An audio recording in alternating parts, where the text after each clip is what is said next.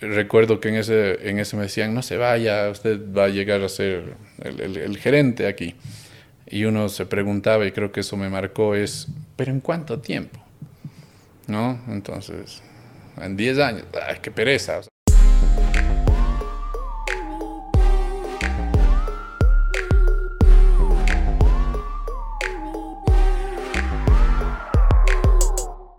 Hola a todos, ¿qué tal? Un nuevo capítulo de Juego de Humanos, estrenando un nuevo set, gracias a Warax Arte que lo hace posible y Bow Company.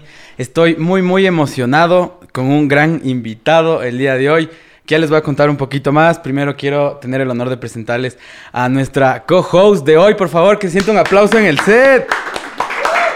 Tengo el gusto de presentarle una, una gran amiga mía que creo que las cosas y el universo compaginan para que todo pase y, el día de hoy nos va a acompañar. Van a verla en distintos capítulos. Una, una importación colombiana, ecuatoriana. Con ustedes, Alejandra Moya. Bienvenida a Juego de Humanos oficialmente, Ale. Hola, gracias a todos, gracias Alexis. Como lo dijiste, creo que es el destino lo que unió y súper emocionada por estar aquí, por aprender un poquito más de lo que es la persona detrás del empresario. Entonces, Juan José, muchas gracias también por acompañarnos. Ahora Alexis tiene una historia que contarnos. Sí, entonces el día de hoy tenemos un gran capítulo junto a alguien que ya lo considero un amigo. Juanjo, te agradezco muchísimo. Y antes de, presentarle y pasarle el micrófono, quiero contarles, quiero contarles una historia, porque realmente este capítulo lo grabamos con Juanjo para Juego de Humanos, fue de los primeros capítulos hace algunos meses atrás. Y llegamos, llegamos a Cuenca, hubo un montón de problemas con, la producción que se nos dificultó llegar. Y Juanjo solo estaba ahí para apoyarnos. Y, llegué yo solo al, al, set. Juanjo, una persona súper tranquila, relajada. Me acuerdo colgando las, las luces de ahí para poder hacerlo real. Y casi lo logro. Tuve un problema con, cámaras y, salió desenfocado el capítulo. Pero déjenos ahí sus comentarios. Hay un capítulo en audio que podemos lanzarlo para que lo conozcan más a, Juanjo.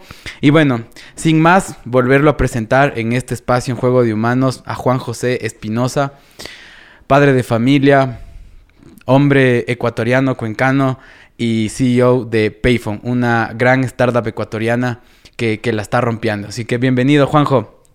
Gracias, gracias Alexis, qué gusto Alejandra. Eh, bueno estar nuevamente por acá, pues como ya vas a contar un poco más adelante, creo fue chévere la aventura de volver a aquella época de colgar luces y más. Ya te contaré mis, mis pininos en el, en el tema de la filmación y producción, así que eh, recuerdo ese día que, que nos la pasamos chévere. El tema de muy tranquilo, eso como que no es sinónimo a, mí muchas veces como que me soy muy puntual eh, me desespero obviamente si no es puntual pero creo que los años nos van haciendo aprender a, relajarnos y, tomar las cosas más en calma. nos pasamos súper chévere ese día y, qué bueno estar de nuevo por acá. Súper, muchísimas gracias por tu total apertura, por esa esa sencillez de, gente. Entonces, en esta primera parte del capítulo vamos a conocer un poco más al humano detrás del personaje. Así que para las personas que no te conocen primero, cuéntanos quién es Juan José. Bueno, Juan José, como, como dijiste, cuencano, súper ecuatoriano. Creo que me, encanta eso, hay que ser muy patriota. Me encanta esa parte. Eh, esposo, padre, hijo, como digo, ciudadano oficialmente del Ecuador, pero también del mundo. Creo que he tenido la dicha de viajar y estudiar y vivir en otras partes y, abrir la mente a eso, ¿no? al hecho de que, creo que las fronteras cada vez se van eliminando más, entonces eh, creo que eso va formando, creo que el hecho de viajar y estudiar y trabajar en otros lados va creando mucho la, la forma de ser de las personas y a lo que llega hoy, ¿no? Y, también el, de esta forma saber que, que no por ser de Ecuador, de Cuenca, no, no se puede conseguir muchos temas. Creo que ya no hace mucha diferencia. Sí hay limitantes entre, claro, estar en, en Cuenca porque es una ciudad pequeña, en un país pequeño, pero solo depende de uno el alcanzar lo que quieres hacer. Y, y creo que ponerte la vara alta, eso lo mencionamos en la anterior entrevista, em, decir, ok, quiero hacer una, una empresa de nivel mundial, es posible. Eh, antes sonaba como que no, y pucha, salir a Quito o a Guayaquil ya era un gran paso porque obviamente pasabas a las ciudades más grandes, pero yo creo que hoy siempre el límite es el mundo, ¿no? Entonces, eh, eso hace que, que, nos movamos en un ritmo diferente y, y, dentro de la familia lo mismo, ¿no? Entonces, cuando ya me conocen, bueno, a ratos no es muy agradable, creo, en casa que me iba un mes y medio porque me tocaba, justo le contaba Alejandra, eh, ir a Centroamérica. Hemos ido abriendo operaciones en Centroamérica, como es tan incómodo en Cuenca viajar al exterior porque es un viaje a Quito, Guayaquil, muchas veces por los conexiones es una noche, salir al día siguiente, entonces es un día más de viaje para ir a cualquier parte del mundo. Y e ir a Centroamérica significaba ir a Panamá y después conexión a otros países y pensar en regresar no tenía sentido, entonces me iba, iba mes, mes y medio y después regresaba. Ahí agradecer realmente la paciencia de, de mi esposa, el hecho que, que también pues se hace cargo de las nenas solita, mientras hace, ella es profesora en la Universidad de la SUAY, entonces también es el combinar muchos temas y, y creo que eso va siendo lo que es hoy Juan José Espinosa, si no tuviese su apoyo, su ayuda, sería muy, muy complicado. Y, y nada, creo que siempre emprendedor, de, de familia emprendedora, mi papá siempre ha sido emprendedor, mi mamá siempre eh, comerciante, trabajadora, entonces tenía dos modelos muy trabajadores, eh, mis abuelos, uno más soñador, otro menos, pero siempre trabajador, y creo que, que nada, eh, no, dejaba como opción, pese a que estudié por dicha y saqué mis maestrías, eh, muchas veces lo natural era estar trabajando hoy para una empresa grande, una, una corporación, pero creo que el bichito de, del emprendimiento siempre está ahí y el, y el de tener empresa y, creo que esa adrenalina eh, es lo que, lo que más me gusta, ¿no? Porque el éxito, el fracaso, el tener que pagar sueldos de gente que está comprometida con uno, eh, es un riesgo, es una responsabilidad y al mismo tiempo creo que una, una adrenalina interesante y eh, creo que que eso ha hecho que todo este camino sea muy chévere. Súper, qué increíble. Y bueno, Juanjo, ahora van a ver en el segundo espacio y saber un poco más de lo que hace Payphone, una empresa que está operando ya en más de cinco países para hacer más fácil la gestión de pagos sin necesidad de cargar efectivo y lo hace con un equipo de un poco más de 40 personas, no sé, eso fue la última vez que conversamos, no sé cómo esté ahora, y operan desde con, con base en Cuenca, Ecuador, en más de cinco países. ¡Qué locura! Vamos a hablar un poco más, quédense en este capítulo. Así que vamos a conocer un poco más a Juan José, el humano detrás del personaje y cómo, cuáles, cuáles fueron esas motivaciones, qué es lo que le mueve, qué es lo que le inspira, más allá del juego de humanos. Así que Juanjo, quisiera recordar un poco más en, este espacio. ¿Cómo, ¿Cómo fue tu niñez? Cuéntanos un poco qué matices, qué colores, qué canciones se te vienen a la mente al recordar esa primera parte de tu, de tu infancia. Sí. Interesante la pregunta, es como que súper rápido vuelve atrás y, ver qué viene, qué sacas del disco duro, así que eh, una niña es muy, muy chévere, en realidad eh, la recuerdo, creo que siempre Cuenca ha sido una espectacular ciudad para vivir. O sea, si hoy es bonita, digamos, antes era más pequeña, eh, más fácil todo. Mi niñez fue muy, muy motorizada. ¿sí? Yo fui motociclista toda mi vida, pero te digo de la niñez porque empecé a manejar moto desde los cuatro años, antes de andar en bicicleta, según me cuentan, ¿no? Porque no, no recuerdo.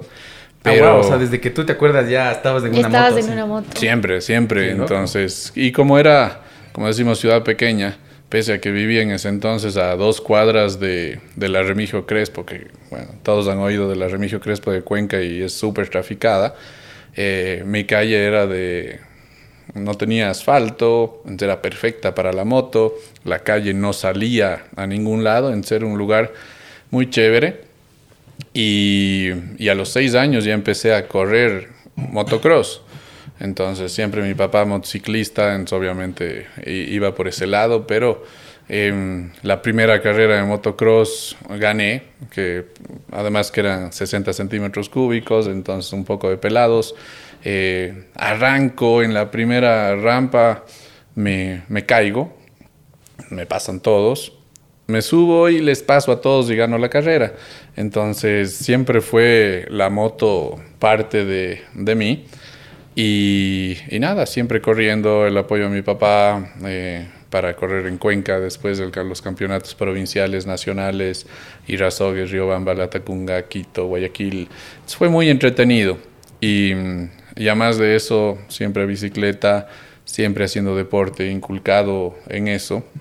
Después ya contaré como que a los 30 tengo un, creo que por viajes de estudio dejo un poco el deporte, pero eh, hasta los 18 era súper deporte. Es más, ahí hay una anécdota, bueno, yendo al colegio, que yo era parte del equipo de básquet de mi colegio, pero yo no era muy bueno para el básquet, sino el entrenador de básquet era una máquina porque él decía que en el físico está la ganancia. ¿Sí? O sea, en todos los intercolegiales decía, sí, tal vez no tienes mucha técnica, pero tienes estado físico, los otros equipos van a, no van a poder. Y efectivamente era así. yo entro al, al equipo de básquet porque para sacar físico para la moto. Y obviamente chévere, si bien era chistoso porque en las escalinatas de Cuenca pues era típico, no sé, 50, 20 carreras y, un rato de esos a correr. Entonces, para el equipo que salía en el próximo partido, en el intercolegial, yo les ganaba el resto y no era de los más buenos. Entonces, claro, era como que te empieza Juan José a jugar eh, el, el, partido de básquet y no era de los mejores jugadores de básquet, pero sí era el que tenía mejor físico. Entonces era chévere, nos hacían trotar mucho tiempo. Entonces fue ameno cerca de Cuenca hay, hay un, un, lugar que se llama Yunguilla. Pasábamos mucho las, las vacaciones ahí con, con, mi familia, con mis abuelos, llevábamos las motos. Es, es un subtrópico hermoso que motos, bicicletas, pasas como que en un lugar perfecto para estar. Entonces, mucho con, con primos, eh, compartía mucho pues con mi primo Martín. En ese entonces el tema de las motos, salíamos de corríamos juntos y, y, y, bueno, primos en general, ¿no? muchos primos, creo que también es la ventaja de Ecuador y, y más de una ciudad pequeña, esa, esa unión de las familias. Y creo que eso es lo que me ha mantenido hasta ahora viviendo acá, porque teóricamente por, por, por la empresa no es Ecuador el mejor lugar para empezar una empresa de pagos digitales, eh, teóricamente pues lugares donde hay venture capital, donde hay comunidades más grandes, más, más temas digitales, pero, pero creo que la calidad de vida de Ecuador es, es magnífica, de Cuenca es excepcional y, y viene desde esas raíces. ¿no?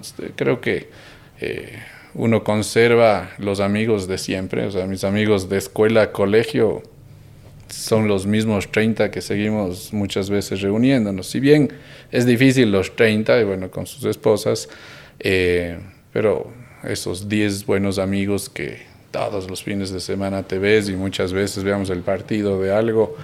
Entonces, creo que, como decías, esa niñez, esa unión familiar, esa, es algo que, que marca y, y fue muy bonito, ¿no? O sea, creo que una, por dicha, una, una niñez muy linda. Sí. Juanjo, una pregunta. Eh, tienes muy enraizado el tema de la familia, pero me gustaría saber una frase que te decía tal vez tu papá o tu mamá que te dejó marcado. Por ejemplo, desde que eras chiquito y que ha marcado o ha modelado lo que eres ahora. Que siempre te lo decían o algo así. Que, creo que más que frase eh, podría ser acciones. O sea, creo que... El mejor ejemplo son con las acciones. Ajá. Yo creo que en eso veía mucha perseverancia, o sea, justo pensaba hoy en la mañana y decía, o sea, era una dupla chévere, mi, mi, papá y mi mamá, obviamente con sus altos y bajos, como toda, pero en la parte, mi papá muy emprendedor, perseverante, con, cambiaba de negocio, hacía negocios, vendía los negocios, armaba otros, entonces el tema de, emprendimiento ahí, y mi mamá con un trabajo más estable, entonces era una dupla buena, porque claro, muchas veces cuando uno emprende tiene altos y bajos, entonces claro, ahorita fue buenísimo en esto y después no tan bien, pero mi mamá tenía creo que la estabilidad, pero los dos súper perseverantes, eh, se metía algo en la cabeza y, y eso, y creo que eso me, me, queda, me hereda y si no ya... El, el, tema de Payphone hubiese desaparecido hace muchos años, ¿no? Si, si, si no hubiese aprendido, creo que, que hacer necio perseverante y, y eso. Entonces, creo que más que, que, frase ha sido justamente esa, esa acción, ese mostrar que, que, uno no dice tienes que ser perseverante, pero, pero no lo demuestras. ¿no? Al rato que tú nos cuentas y hablas de la familia, me toca un tema ayer por la noche le contaba a Alejandra mientras le decía, ven, únete. Así que en este capítulo también y, y van a irle conociendo un poco más a Alejandra y que se vaya soltando porque es un ser tan, tan lindo y expresivo. Hablábamos, hablábamos de la familia. Yo le decía como, mira, ahí te da esta oportunidad de comunicarte. Cuéntanos un poco más y, y tocaste un tema interesante que en Ecuador y en, y en Latinoamérica en general que tenemos esta, esta niñez, los que hemos tenido la, la, dicha y la oportunidad de vivir cerca de nuestros primos, nuestros padres y, tener un, una niñez llena de muchísima gente, hace que también Pocas veces, o no sé, esa ha sido mi experiencia y me gustaría que Alejandra nos comparta un poco más igual de la, de la suya. Personalmente, que comencé a crear un estereotipo de lo que yo quería ser en base a lo que mi familia quería que yo sea. Y fue, es, es, interesante, ¿no? Porque hay cosas buenas y malas, porque a veces no te das un momento de interiorizar y decir realmente qué es lo que quiero yo. Entonces, me gustaría que nos, nos, amplíes un poco más, Alejandra, y nos cuentes de ese momento de vulnerabilidad tuyo. Porque este es un espacio justamente para eso, para tratar de ser humanos, para tratar de que a veces nos ven tras cámaras y dicen, wow, de esos, esos tipos tan exitosos, entre comillas, todo es hermoso, todo es felicidad, pero somos simples seres humanos que también tenemos emociones, sensaciones, sueños dentro de nuestras empresas, de nuestra marca personal, de nuestro como, artista, pero también eh, hay, hay, cosas que nos mueven más profundo y más adentro y que a veces no nos damos este, este momento de interiorizar. Así que quisiera que nos, nos comentes un, un, poco más esto de acá, Ale. Claro, o sea, justo es lo que estábamos conversando ayer y es un tema que yo creo que he rompido, rompido, he roto muchísimas limitantes eh, con respecto a eso, porque justo es lo que le escuchaba a Juanjo, que él decía que él tenía los dos lados de la moneda, o sea, tenía a una, un padre emprendedor y a una madre que estaba en un trabajo estable, entonces él podía ver de los dos lados qué podía hacer o cómo podía moldear su futuro. En mi caso, eh, mis padres son eh, personas, o sea, no tienen negocios, pero han estado siempre en el, mundo del trabajo estable, del, del, horario cumplido, servicio público y todo eso. Y claro, el 80% de tu vida se forma durante los primeros seis años. Entonces uno ya tiene las emociones y todos los, los, los, comportamientos se va construyendo durante el tiempo. Y claro, siento que ha sido como para el tema del emprendedor, y seguramente Alexis y Juanjo me podrán eh, confirmar, para ser un emprendedor tienes que romper un montón de paradigmas que te impone una sociedad con respecto a lo que es emprender o tal vez a jugar con el riesgo, que también es una de las cosas como en vez de el sistema de castigo y error que antes había o que puede seguir habiendo, hay un tema de como prueba y error para que, para que puedas, no sé, tener éxito los, los negocios, para que puedas tener éxito en tu vida, ¿me entiendes? Entonces, justo ayer lo que le comentaba, eh, Alexis, yo creo que siento que mi vida ha sido súper moldeada,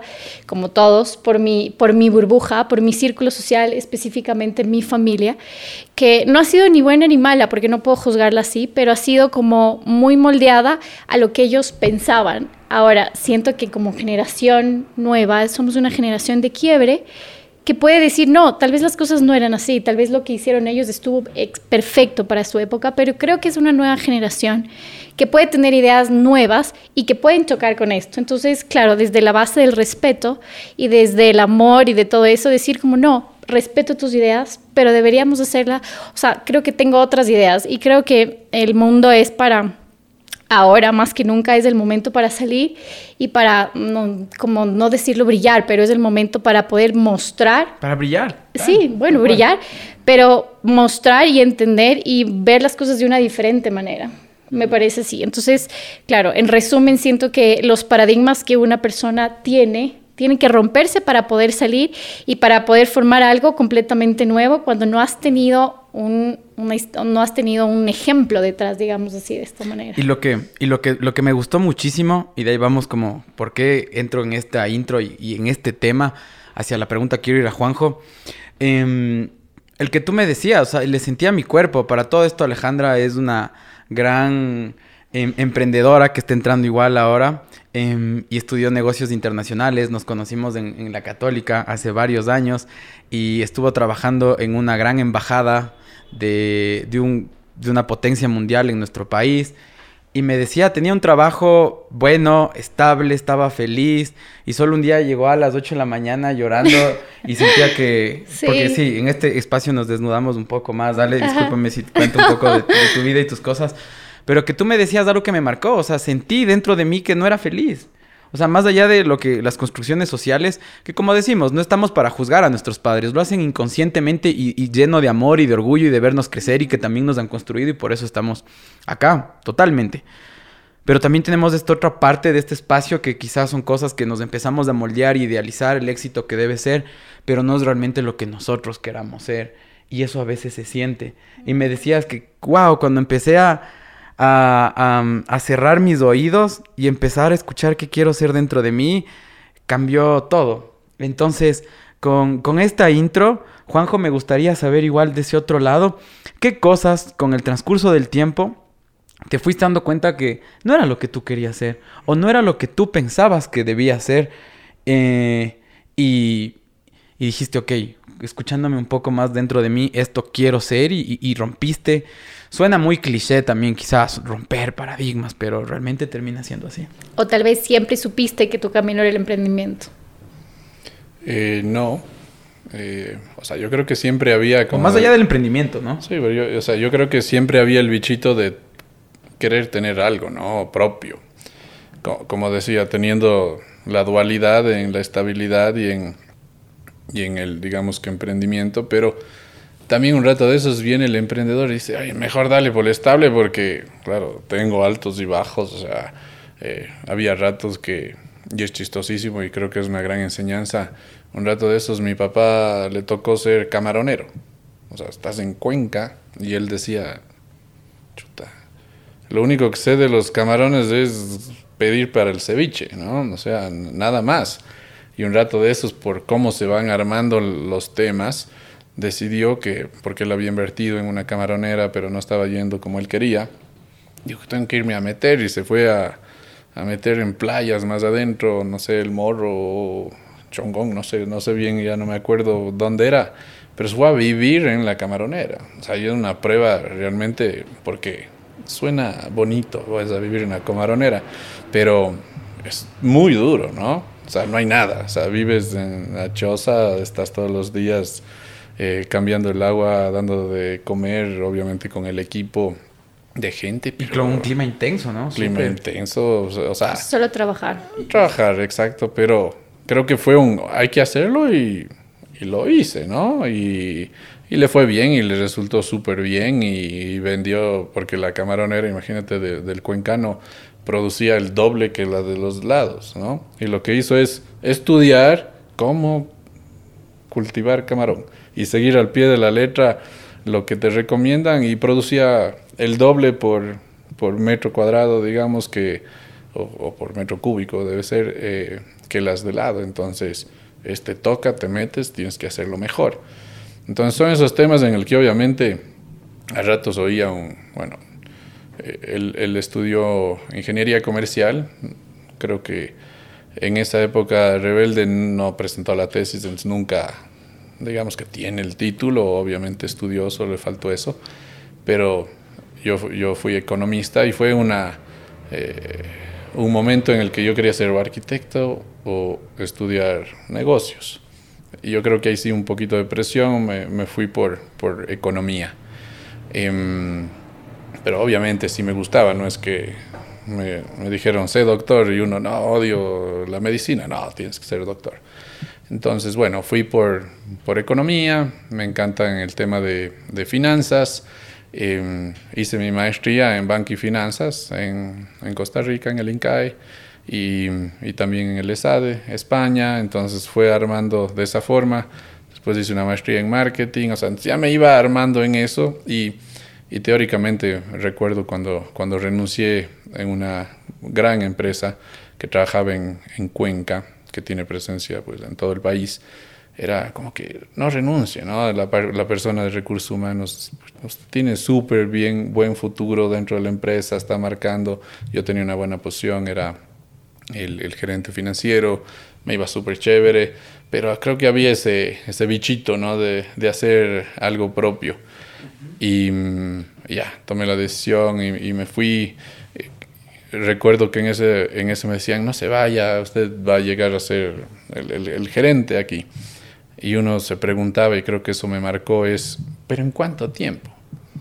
¿No? Entonces, en 10 años, ay, qué pereza. O sea, yo soy muy de, de cambios. O sea, no me gusta estar ahí pasivo. O sea, el tema orgánico creo que es el que me desespera.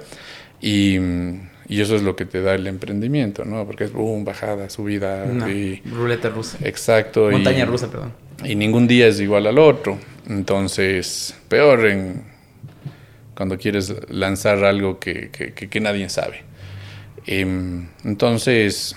Así que bueno, antes de que te vayas más adelante, volviendo acá y más allá, porque yo siento igual que eh, la inspiración de emprender vino por mi familia y, me la mueve y es algo que me, me reafirmó y me confirmó.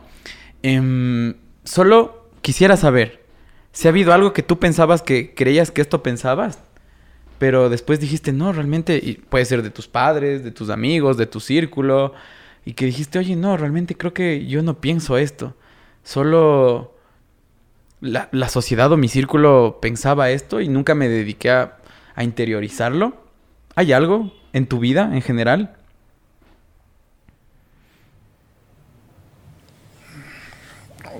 Creo que esa es una constante evolución. Puede haber habido muchos temas, ¿no? Que creo que uno va rompiendo esos, esos paradigmas justamente por, por cómo uno crece, ¿no es cierto? Entonces tiene establecidos ciertos temas, pero el hecho de vivir en otras partes, eh, por ejemplo, eh, en Cuenca, por decir así, pues no hay una, una, población negra casi no hay, ¿no? O sea, digamos que en Quito hay mucha, por, por, Esmeraldas, por todo, además capital. Entonces uno no tenía mucho contacto y cuando me fui a vivir en Estados Unidos, obviamente es otra la realidad, no me considero jamás racista para nada, pero no tenías, o sea, cuando es una realidad ves y hice grandes amigos, grandes amigos, que, que para mí realmente no, import, no importan.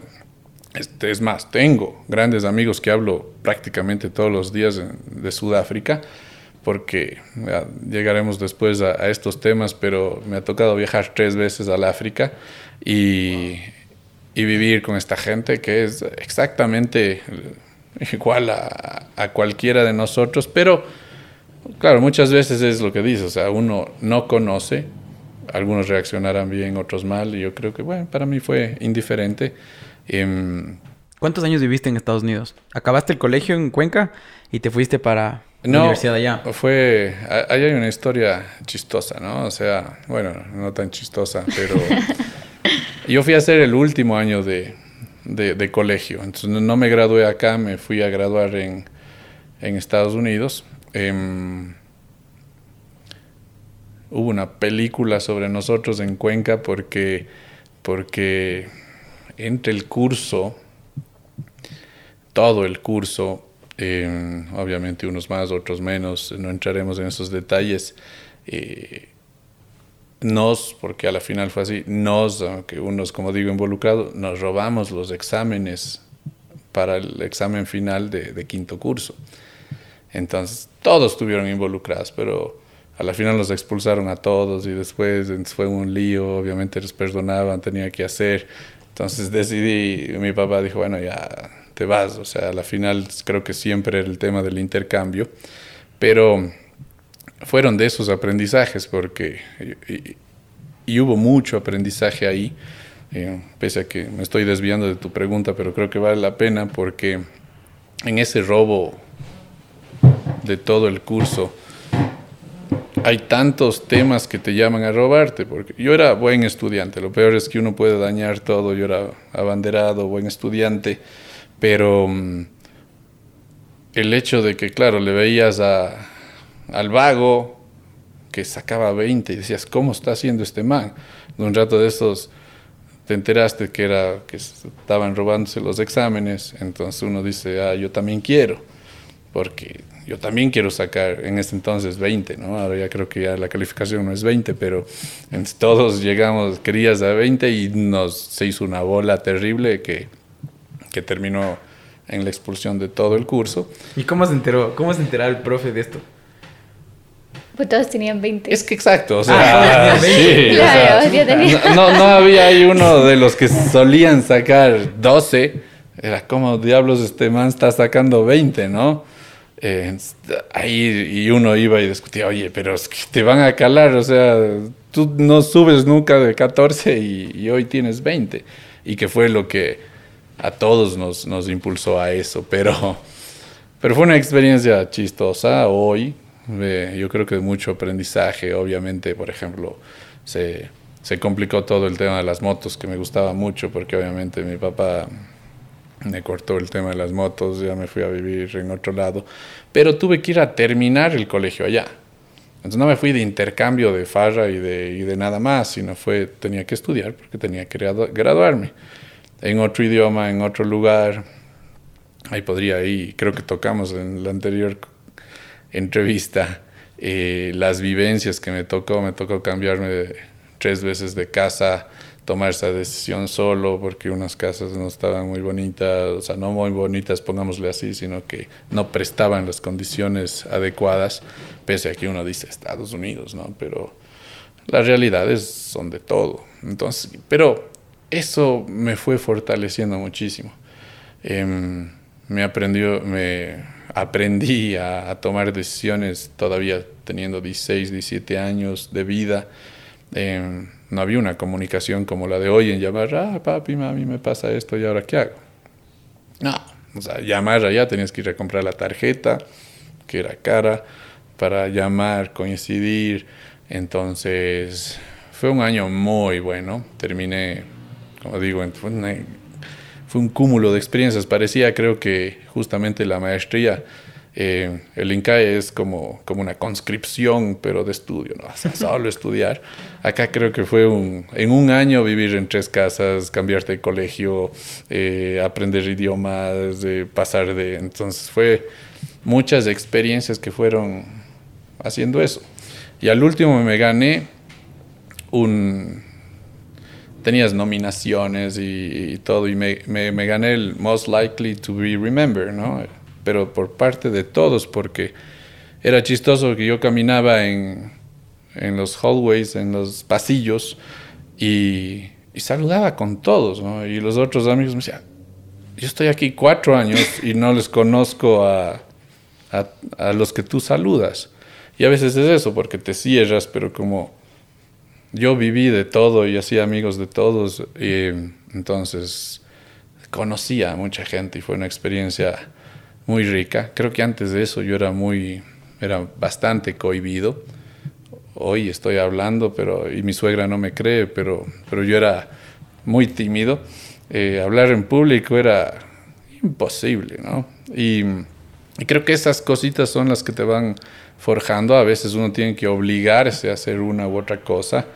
Y, pues, claro, a ver, yo estudié economía, entonces quería manejar empresas, Después eh, quería ser banquero, me gustaba la bolsa, entonces estudié, me especialicé en banco y finanzas, por eso me fui a España, porque obviamente había más el tema de, inversiones y bolsa. Y, y después marketing. Y creo que, como dices, en esos moldeos, hoy terminé siendo un, o hacia donde creo que vamos, un banquero digital. ¿sí? Cobros, pagos, eh, todo lo que, lo que significa Payphone. no fue planeado así como dices, planeaste. Tal vez conscientemente no, pero medio que ha sido, ha sido la vía y ha sido muy entretenido.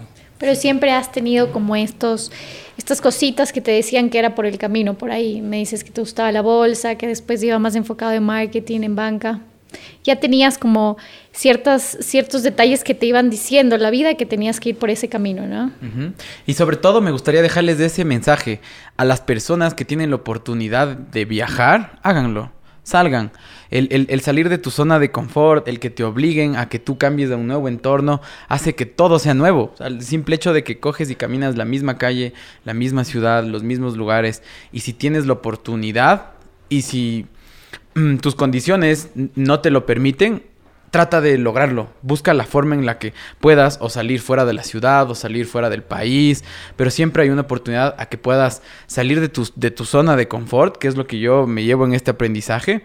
Y, te obligue a, conocer otro entorno y a descubrirte un poco, un poco más.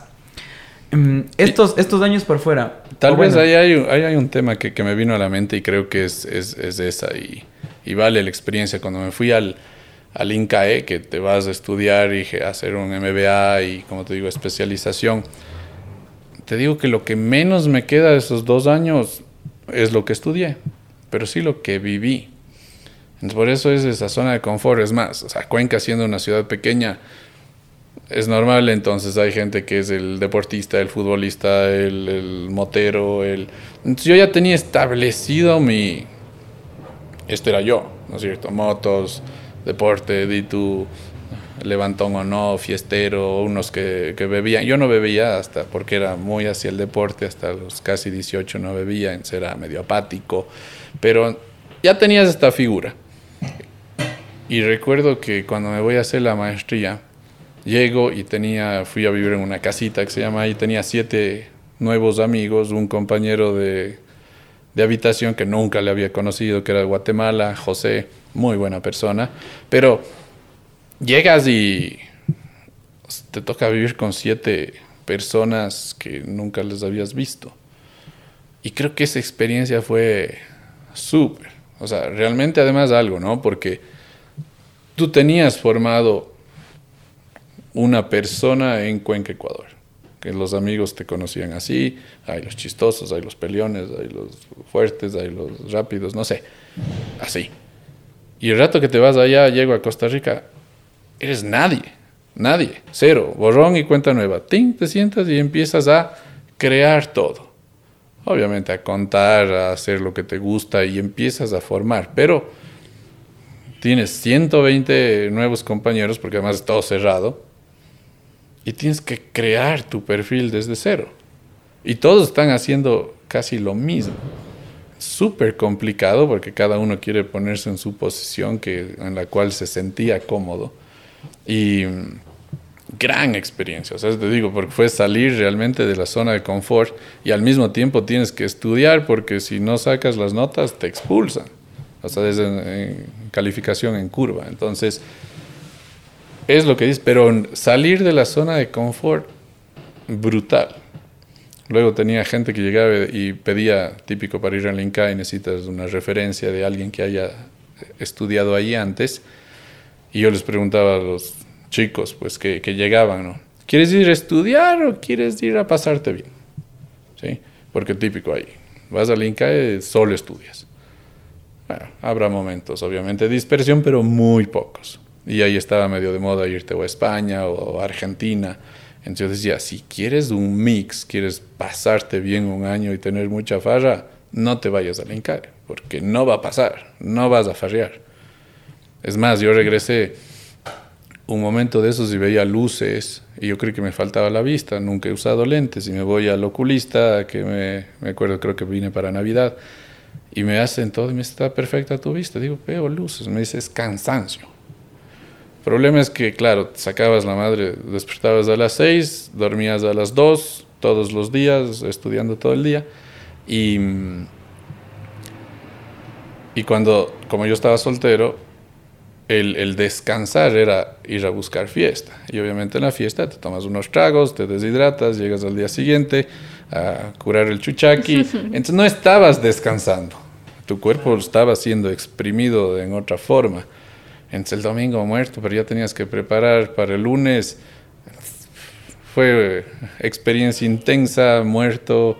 Entonces, pero sal de la zona de confort que tú dices y oblígate a eso a veces sí estamos cómodos. es, interesante lo que dice Juanjo, algo a recalcar. Es la mejor experiencia, una gran experiencia, sucede cuando sales de tu zona de confort. Esa es la, o sea, tal vez no se acuerda de lo que aprendió, seguramente lo ha aplicado, pero lo mejor es lo que se llevó y el hecho de salir y forzarse a sí mismo a ser alguien, como dijo Juanjo, nuevo. Y busques en esas oportunidades. Sé que algunos hemos, han tenido la oportunidad de tener más privilegios que otras personas, pero hoy en un mundo global hay N oportunidades.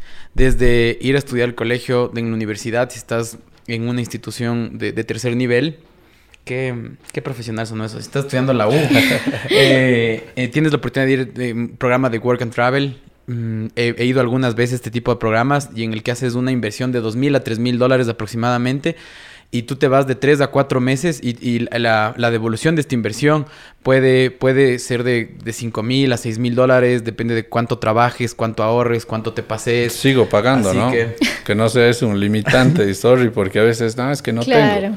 Sigo pagando. Miren, hay, la forma, hay la forma, hay créditos, hay tarjetas. Hay la forma, busques en la forma. Yo hace poco veía a alguien que igual no tenía las oportunidades económicas necesarias y se buscó y está un mes de irse a Canadá. ¿Y cómo? Hizo N cosas, pero lo logró. Así que no nos limitemos, es un mundo global. Saquemos, si nos, quiero dejarles con, esa, con ese bichito de, ok, voy a googlear qué opciones tengo en lo que me gusta, en lo que hago. Si es que ya estás un poco más enfocado o si es un momento más explorativo en tu vida, igual, este tipo de viajes, como busca una forma en la que solo cambies tu realidad y tu burbuja social y te descubras como persona. Vamos avanzando, entonces Juanjo nos cuenta con sus motos, avanzando en Cuenca, luego estuvo por, por Estados Unidos, luego estuvo en Costa Rica. ¿Cómo llegas a África? Chistosísimo. Eh, cuando empezamos Payphone, eh, digamos que la parte administrativa comercial era eh, mi socio Carlos Ugalde y, y, yo. Entonces medio que nos dividíamos, ¿no? Entonces, a veces el, el, gobierno decía, hay una feria aquí, hay una feria acá, y nos turnábamos porque obviamente es duro y, no teníamos capital, entonces era ir al, al, fío de lo que tal vez el gobierno o el evento o, alguna cosa te, te, permitía.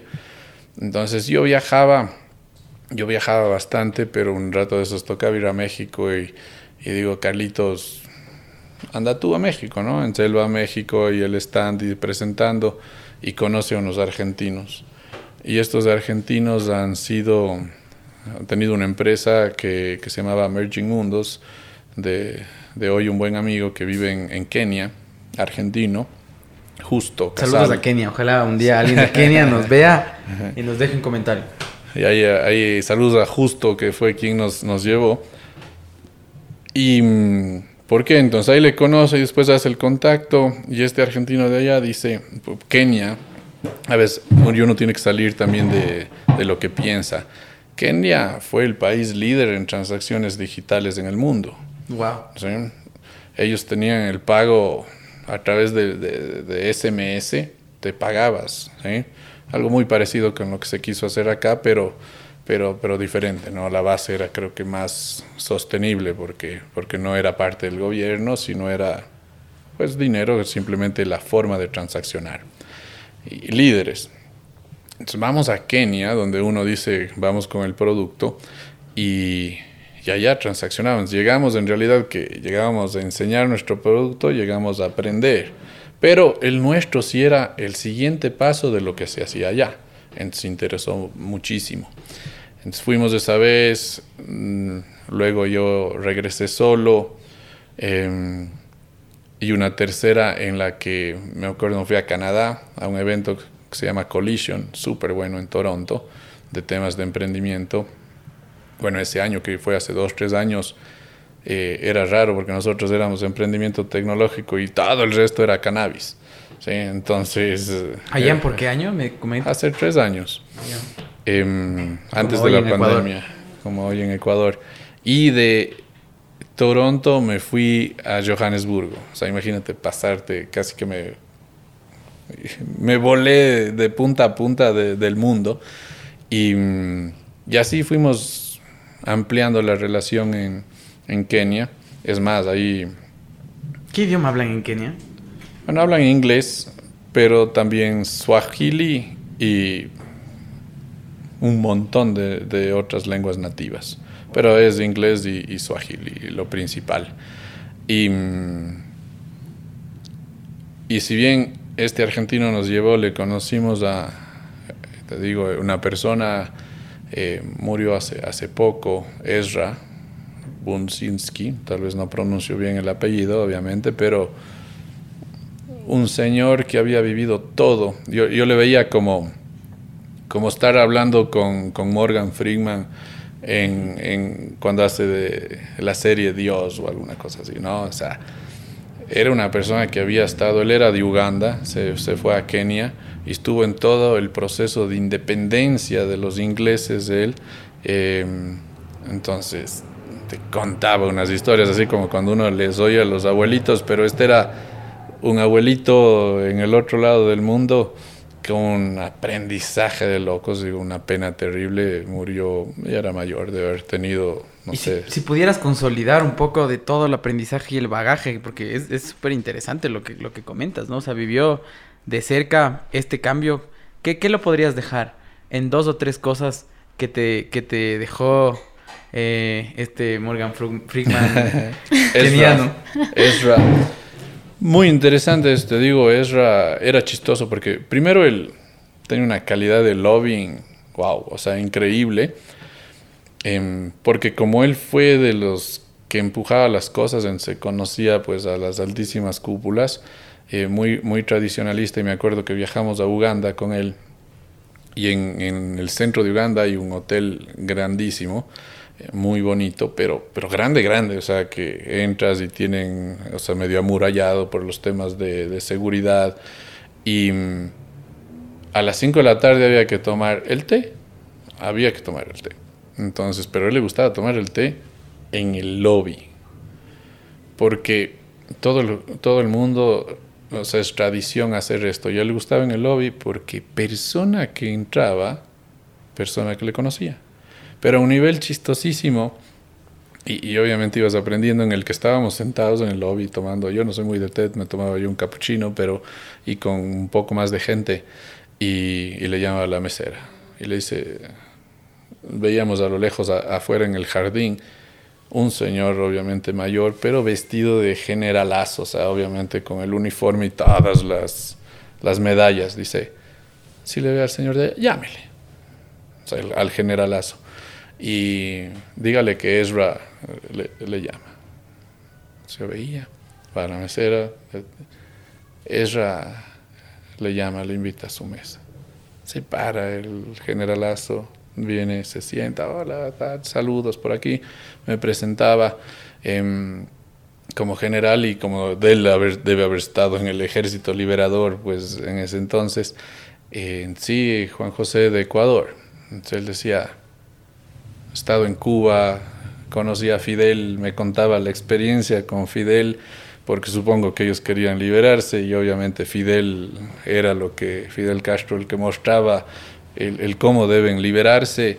Y experiencias así en el que y en el mismo evento después ya se despedía el señor y entraba ahora otra persona y Ezra cómo estás y saludaban el ex primer ministro de Uganda, o sea, el ex presidente de, Uganda. Entonces me presentaba al ex presidente de Uganda y saludábamos. Eh, eh. pero ah, tantas cosas, o sea, de, aprender en eso, como ver también una perseverancia bárbara.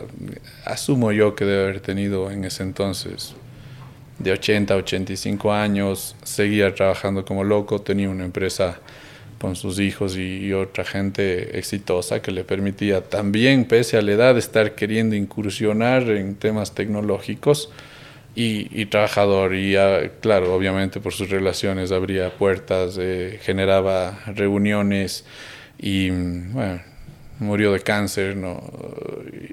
como digo, hace poco, pero qué experiencia. O sea, que, que además uno dice, qué pereza irse a Kenia, ¿qué voy a hacer en Kenia? Aprender. O sea, creo que, que es el tema, vas a aprender en todo lado.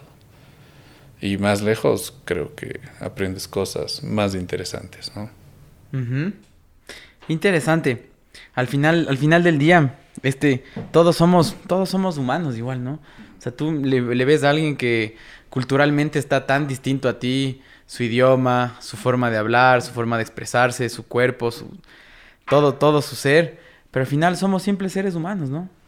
Que, tenemos diferencias, pero que nos estresamos, nos alegramos, comemos, hacemos distintas cosas que somos al final solo simples seres humanos. Había, recuerdo una conversación de hace algunos meses atrás y me compartías que un país en la otra parte del mundo, no sé si es Kenia, recuérdamelo, que era muy parecido a Ecuador. Sí, Kenia. Una, interesantísima igual experiencia cuando, cuando llego y había David Gatama, que sigo en contacto con él, él está en Sudáfrica. Él subía cuando nosotros, cuando yo iba, él subía, era socio muy amigo de, de Ezra.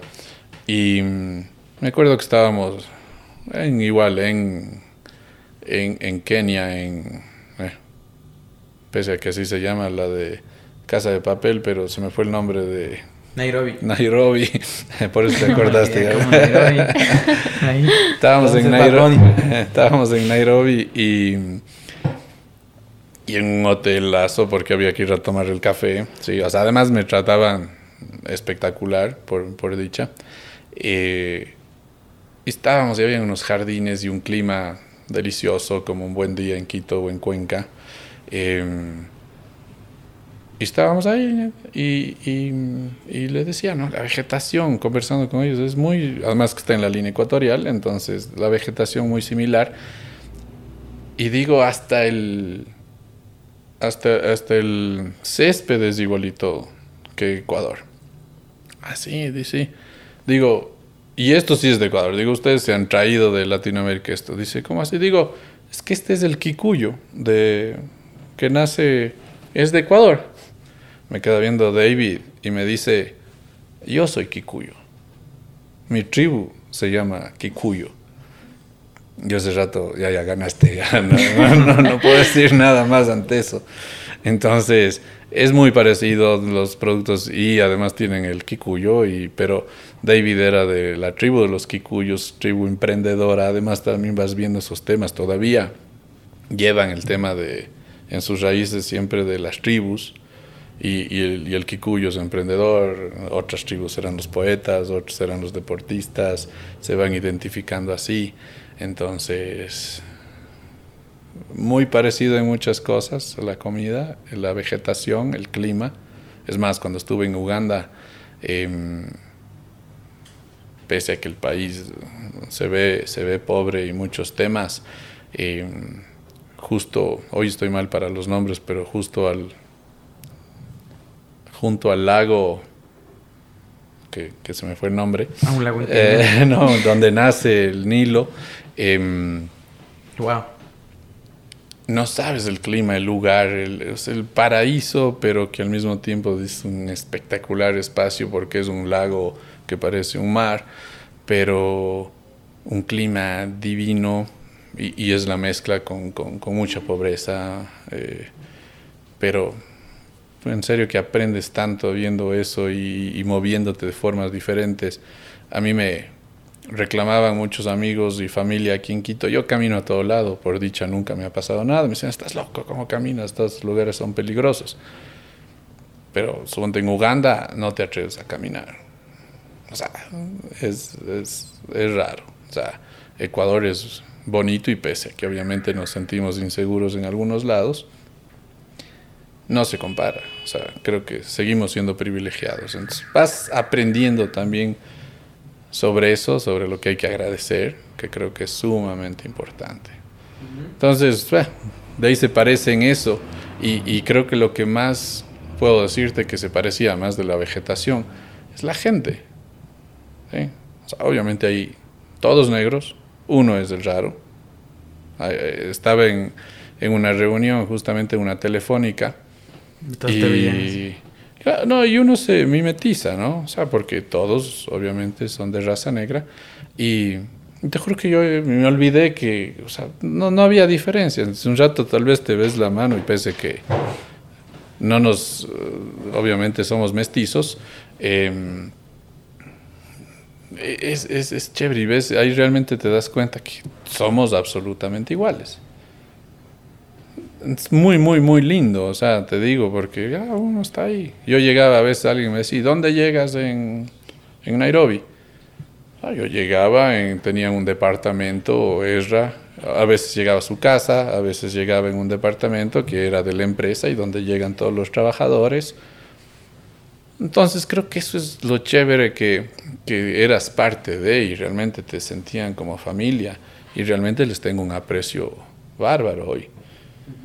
O sea, cuando murió Esra realmente me dio una pena terrible, o sea, era un amigo, un buen amigo. Y bueno, llegando a, este, a este punto, un tema que, tocaste y me dejó resonando es el, ser agradecidos. El cómo hoy mucha gente dirá como, wow, estamos con Juan José Espinosa, el CEO de Payphone.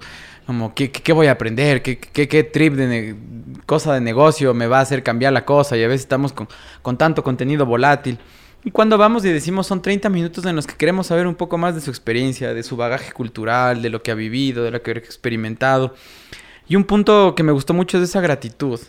La gente que no ha, salido de, Ecuador, si bien es cierto, tenemos muchos problemas, muchos desafíos, pero también somos muy privilegiados. Un país en Sudamérica que, como lo decías tú y en el momento en el que estamos viviendo, momentos de, inseguridad, en el que no te sientes tan, tan cómodo. Eh, pero tenemos una economía estable, tenemos una sociedad linda, tenemos una gastronomía que puede desarrollarse muchísimo más, tenemos grandes programadores, tenemos muchísimas oportunidades. Y es tan lindo cuando uno sale, porque a veces desde en ese gente que, no ha salido, no ha tenido la oportunidad de salir mucho, como, uff, no, sin Ecuador, nuestros políticos lo peor, la hora ecuatoriana y un montón de cosas que nos, nos hacen sentir de menos y chiquitos a nosotros mismos a cuando salimos y empezamos a ver los problemas como una oportunidad y por otro lado a tener gratitud por muchísimas cosas que son hermosas en este bello espacio en el centro del planeta. Así que Juanjo, para un poco cerrar este, este primer espacio que queríamos conocerte, conocerte más a, a, ti y adentrarnos más en la materia de muchos de nuestros seguidores que son personas que están emprendiendo, que están escalando una empresa, un startup y, otros empresarios igual. Em, ¿Cómo, en, esta vida tan volátil, yo, te veo como lleno de muchos colores de, alegría, de felicidad, de, maleta liviana? ¿Cómo, ¿Cómo te enamoras? ¿Cómo llega esta oportunidad de, de casarse, de ser papá? justamente en, donde estamos grabando esto, yo le decía a Alejandra ayer, ya no voy a decir el año en el que estamos porque ponte sale luego, pero es la temporal en, en 2022 que estamos viviendo esto. Em, voy a ser tío, mi hermano y mi socio va a ser padre y, y, justamente en esta ruleta rusa de las de lo que es emprender, no tienes esa un salario de 500, de 1000, de 2000, de X dinero, dólares Em, en donde tú dices, ya, pues me organizo para, para darle a mi vida, a mi, a mi familia y a mi hijo y a mi nueva construcción una estabilidad que necesita como familia. Y, y yo lo veo a mi hermano como lleno de muchas emociones, igual, igual en la misma ruleta, así como éxtasis y preocupaciones. ¿Cómo viene esto a tu vida? Cuéntame un poco más de tu familia y para cerrar el espacio, porque tenemos ya un poquito de tiempo, Em, ¿cómo, ¿cómo, te enamoras? ¿Cómo, ¿Cómo llega eso? ¿Cómo luego eres papá?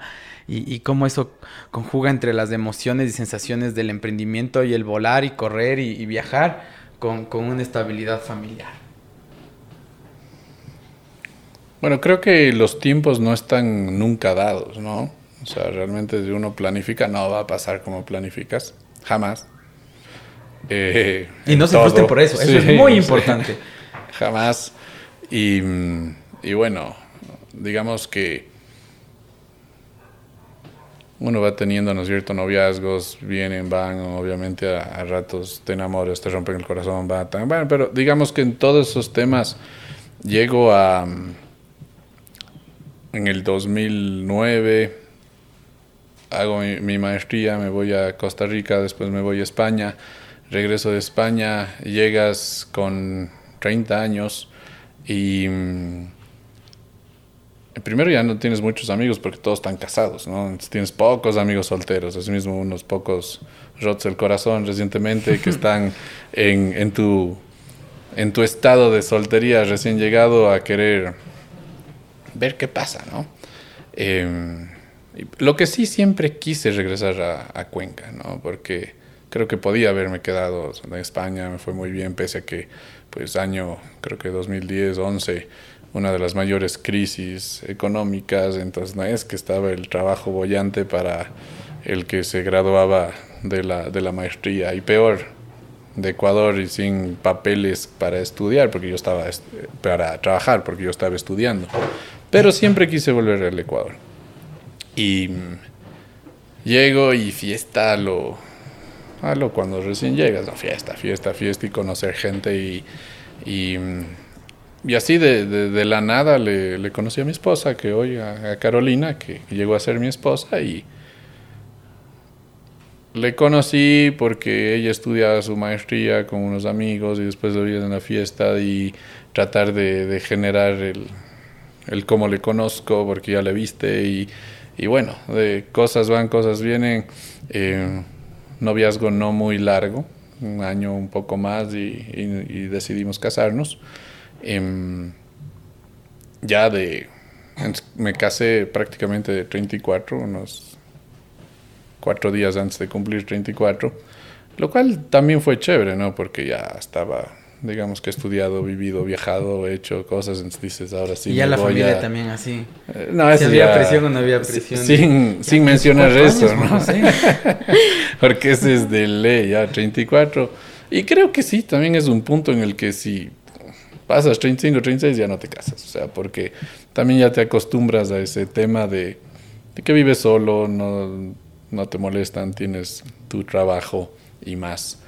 Pero bueno, me casé, decidimos obviamente viajar, conocernos más ya como pareja, porque también es diferente el tema.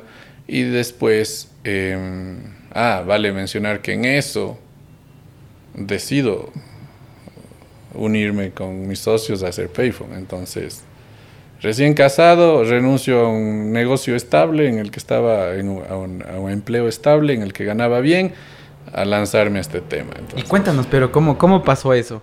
Y nos vamos adentrando a Payphone. y y ya, ya, ya, ya tu vida familiar también, ¿no? O sea, pues es que llegan las dos de la mano. O sea, pero ¿qué, qué, qué, qué pasó? ¿Qué, qué- cómo, ¿Cómo nace ese bichito de, de querer? Ya tenías en tu mente que quiero emprender, ¿no? Quiero hacer algo mío, quiero crear algo. Pero ¿cómo supiste que ese era el momento y, y, y cómo nace esta necesidad de, de crear Payphone?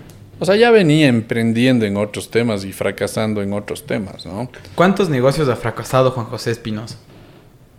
Ah, o sea, fracasado, fracasado, que he perdido plata, sí creo que unos dos o tres, porque ya no llevas la, la cuenta, ¿no? O sea, obviamente medio que lo tratas de, de borrar, pero es más, así justo en eso, cuando estaba de novio, tenía una, una tienda, un mini mercado, que ya me empezaba a ayudar mi, mi futura esposa, eh, renuncio, eh, trabajaba en Grupo Pro Auto eh, como gerente financiero, con un sueldo interesante, bien, o sea, para, para estar un, ambiente de lujo. 34, Eh, 34 años, solterito. Claro, o sea, Grandes gerente cambios, grandes cambios que se te vinieron en esa época, ¿no? Y renuncio, ¿no? Entonces más, y, y recuerdo pues a, a mi, mi jefe y mis compañeros que había hecho ahí, obviamente les invito a mi, pese a que ya renuncié, les invito a, a mi matrimonio, fue medio que los últimos contactos de eso y, y también tenía una distribuidora de Movistar, tenía este mini mercado, había ya fracasado en un tema de, de zapatos em, y siempre viendo ahí estaba en una, en una empresa de, de reparación de celulares a la par, que, que, además de que fracasas muchas veces también tienes que tener cuidado porque socios también te roban, ¿no? Entonces creo que las sociedades también son, son complicadas, ¿no? O sea, no todo es color de rosa. Entonces, eh, en una de esas empresas, pues, digamos que mi socio no, no fue el mejor socio y era una mezcla de todo y se presenta esta, esta oportunidad conversando con, con Carlos Ugalde y obviamente me presenta a Peter y a Juan Diego, que todavía sigue, Juan Diego Vázquez, y, y, decidimos también adentrarnos en esto mientras estaba con el mini mercado, mientras estaba con Movistar, mientras estaba con el Launch. Era bastantes emprendimientos a la vez, no, no solo uno. Pero creo que sí focalizo y digo, no, esto es a lo que me quiero dedicar. Entonces, claro, ya me iba deshaciendo y cerrando las otras cosas porque te consume más tiempo y, creo que sí hay que ponerle 100% a, a, lo que crees que, es. Entonces así va hacia allá y al mismo tiempo comiéndome los ahorros, siempre había sido ahorrativo, pero me tocaba ahora comerme los, los ahorros de, de toda la vida para poder empujar a, a, esto, después quedarte sin nada. Eh, porque te acabas los ahorros, obviamente. Y ahí creo que también vas conociendo a esta, a esta pareja, ¿no? En la que cuando estás de novio, pues se supone que uno invita y había ratos en el que no tenía con qué invitarle a, salir, entonces vamos al cine, entonces oh, yo pago y chévere, entonces también íbamos viendo que no solo yo tengo que pagar y de esa forma también le conoces a, a tu pareja que que va a ser tu pareja y que también entonces ella me invitaba, salíamos así y bueno, nos casamos al año y medio, tuvimos eh, o se quedó embarazada. antes, antes, antes de esto nada más, vamos a hacer nuestro primer corte comercial. Muchas gracias a Warax Arte que hace real que estemos del día de hoy acá, a Bow Company y volvemos luego de un par de comerciales. Tu logística, simple y a tiempo. A través de nuestra plataforma, contrata y gestiona tus envíos a todo el país. Tu felicidad es la nuestra. Tus éxitos son los nuestros. Así construimos un mejor país. Tus envíos y entregas a otro nivel. Ágil, rápido y seguro. Tú nos importas. Buscamos la mejor opción para tus envíos con seguridad y precio justo. Expande tus límites y llega con tus productos a todo el país. Vive una experiencia diferente. Vive la experiencia Bow. La logística del futuro hoy. Bow te conecta. Envíos con propósito. Y bueno, volvemos a esta parte con Juan José, donde queremos conocer un poquito más el tema de Payphone. Juanjo, para comenzar, ¿cómo nació la idea de Payphone? ¿Dónde fue? ¿Fue en algún momento? Se gestó durante algún tiempo? ¿La tenías desde cuánto tiempo? Cuéntanos un poquito más de cómo comenzó. Bueno, esa fue la, creo que conjunción de, de varias ideas, varias, varias mentes. Y nació de, de, justamente el hecho de, hace un rato decía, hasta ahora sigo pagando y, sigo pagando mi, mi maestría. Eh, bueno, pude sacar una, un crédito con el gobierno de los Estados Unidos y a buena tasa, entonces bueno, ahí uno se endeuda a mucho tiempo, pero me tocaba pagar la cuota mensual en los Estados Unidos y me salía más cara la vaina que el machete porque, claro, si la cuota, digamos, era de 200 dólares, la transferencia, el SWIFT, de, absolutamente todo costaba 75. Entonces, era de, de locos, y mm, en eso justamente viene el, desarrollo de, de, qué debo hacer para eso. Entre uno de los emprendimientos o negocios de mi papá tenía una rentadora de autos. Y ahí yo también trabajaba y conocí, bueno, gente que trabajaba ahí y, y muchos migrantes que vienen a visitar a sus familias, alquilan los vehículos. Eh, y de esa experiencia dije, no, pues o sea, a la final todos los, los migrantes envían dinero al Ecuador, entonces los que tenía contacto les decía, oye, dame pagando mi cuota y yo pago acá o sea, le doy a, te deposito en la cuenta de tu mamá o donde quieras mandar. Se empieza así, pero después empieza a que mucha gente quería que yo le dé pagando, yo no tenía plata para, ¿qué hago con plata allá? Además que no tenía mucha plata y tenía que pagar allá. Entonces le llamo a Carlos Ugalde, que él, pues desarrollador de sistemas y que había trabajado con nosotros en la empresa de mi mamá, en la empresa de mi papá, eh, digo, oye, necesito un software para hacer esto. Y él me dice, oye, yo estoy con Peter y Juan Diego pensando esta otra cosa. Y en ese otra cosa, más de este pensamiento, eh, nos juntamos y empezamos a evolucionar, claro, esta idea más la otra idea y, y vamos a los temas de pagos digitales porque hace 2014 que empieza esto, decías, puedes con tu tarjeta de crédito comprarte una canción en iTunes o comprarte un par de zapatos en Amazon, pero te vas a la tienda de la esquina y solo puedes pagar en efectivo. Y, no hacía sentido. Puedes pagar lejísimos y no puedes pagar cerca, y en la tienda de la esquina solo puede pagarse con, con efectivo. Luego averiguando los, los obstáculos que habían para que esa tienda de la esquina pueda tener un aparato lector de tarjeta de crédito. Y así empieza a evolucionar la idea y creo que fue la conjunción de los cuatro eh, trabajando en esa idea y cómo lo plasmamos, haciendo mockups, haciendo ellos tres ingenieros de sistemas con bases en administración y yo del otro lado en la parte obviamente de números y de marketing y así además hacemos un equipo interesante. creo que así nace las bases de, de lo que se fue formando como Payphone. O sea, comenzó de una necesidad, del hecho de que tú tenías que pagar allá y se fue desarrollando en el camino, básicamente. ¿Cómo, nace el nombre Payphone? Bueno, o sea, tan simple y hoy genérico que era pagos por teléfono, ¿no? O sea, en Payphone.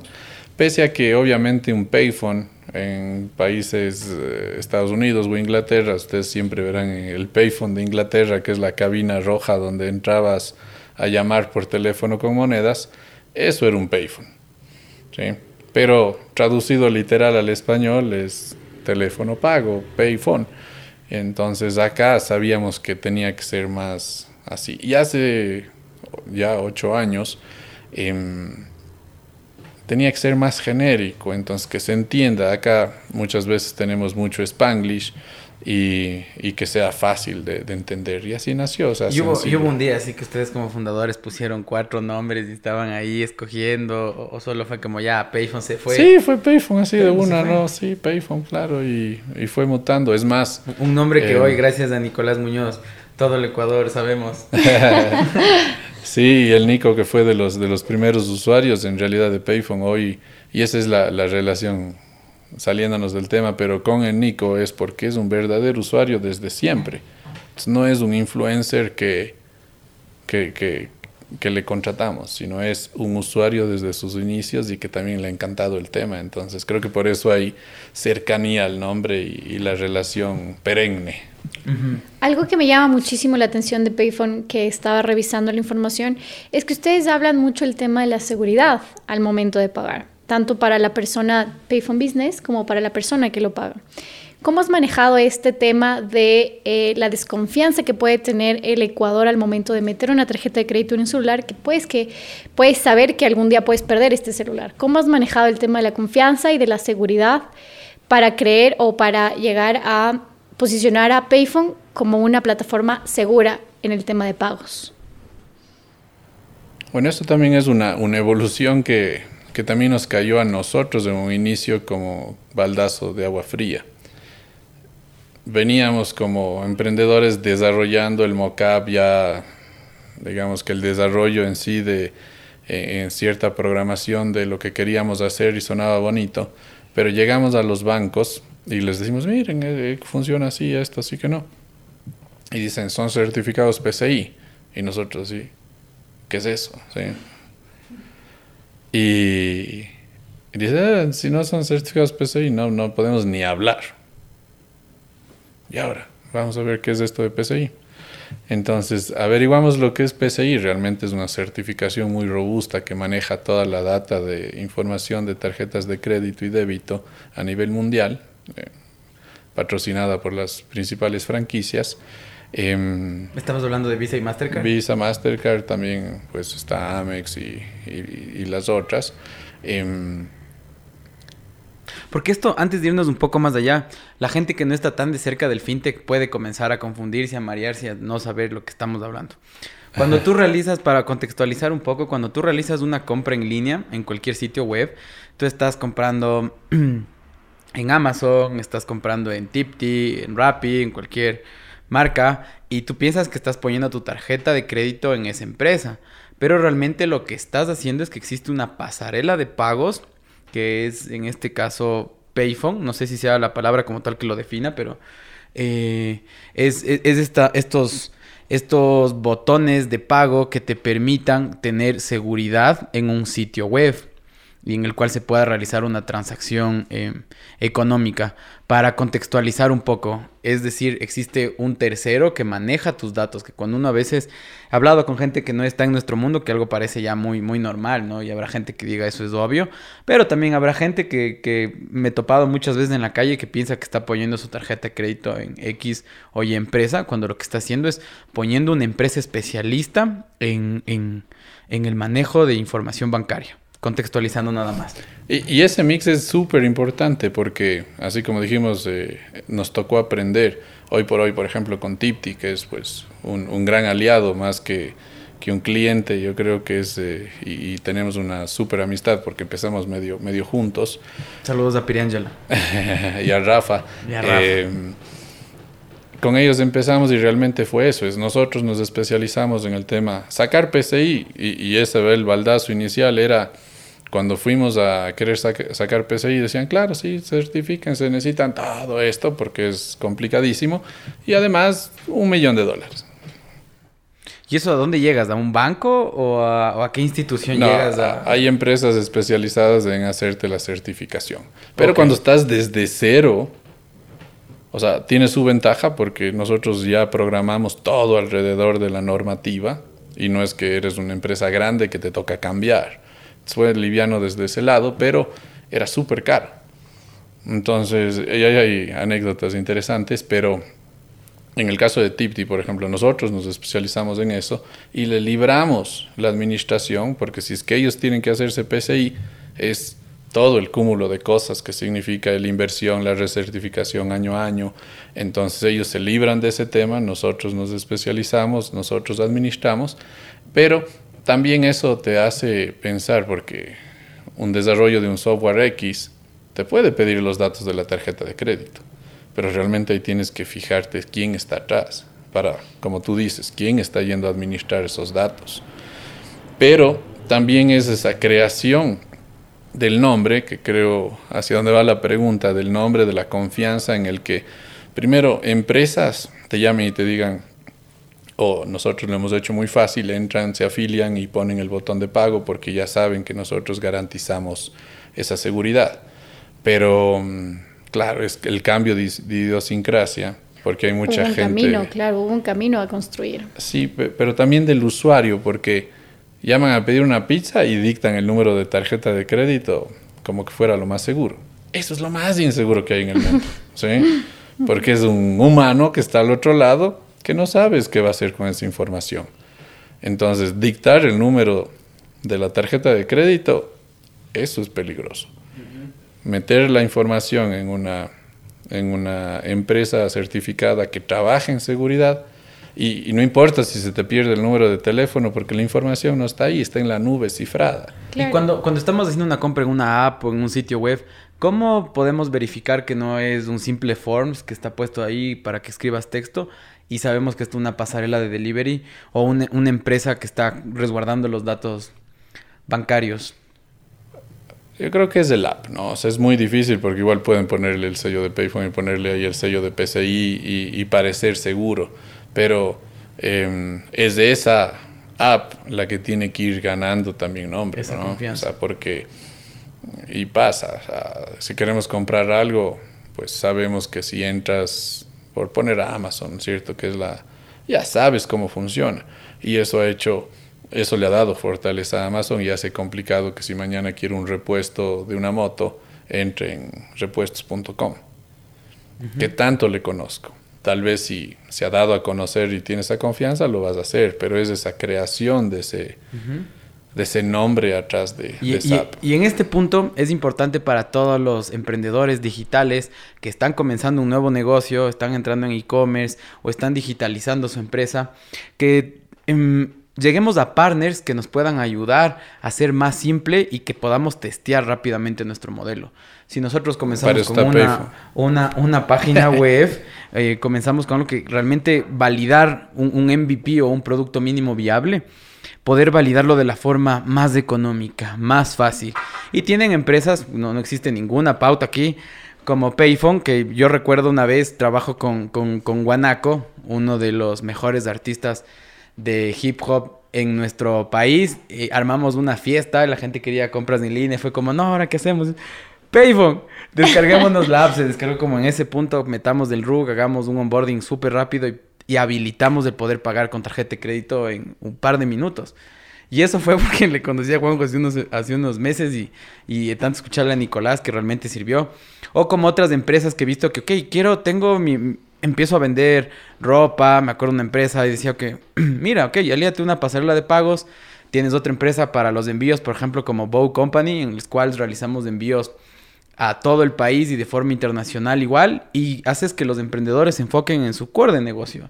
En primero testear su producto, en, en ver cómo evoluciona, cómo crece, hacia dónde está la demanda y poder aliarte de este tipo de partners que, como los que menciono en base a, mi, a, nuestra experiencia y a nuestro ejemplo, de la misma forma hay muchos más players que puedan entrar, googlearlos y, y, ver el servicio como tal, pero les dejo con eso testeen rápido, barato y alíesen con partners, porque estás lanzando un nuevo producto, no te vas a poner a, estar hablando de toda esta certificación y entrar a, averiguar cómo haces esto, o, tratar de contratar motos, o tú mismo realizar los envíos en, en este ejemplo, sino cógelo, testéalo. Si tu modelo hace sentido y en, otro, en otra etapa en donde ya no te avanzas, coge, trata, y es que hasta para la comunicación, que sea por un mismo WhatsApp, y cuando ya no te avanzas, dices, ok, capaz hace sentido por mi modelo de negocio tener mi propia logística o tener mi propio equipo de call center, o al menos en pagos no sé si haga sentido tener. ¿Hace sentido en algún punto, en algún modelo de negocio,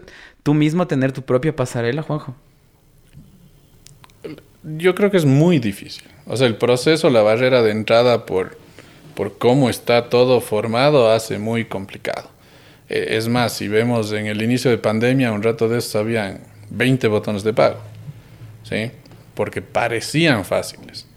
Eh, lastimosamente mucha gente fue perjudicada, obviamente porque salían los botones y los botones no funcionaban como tal.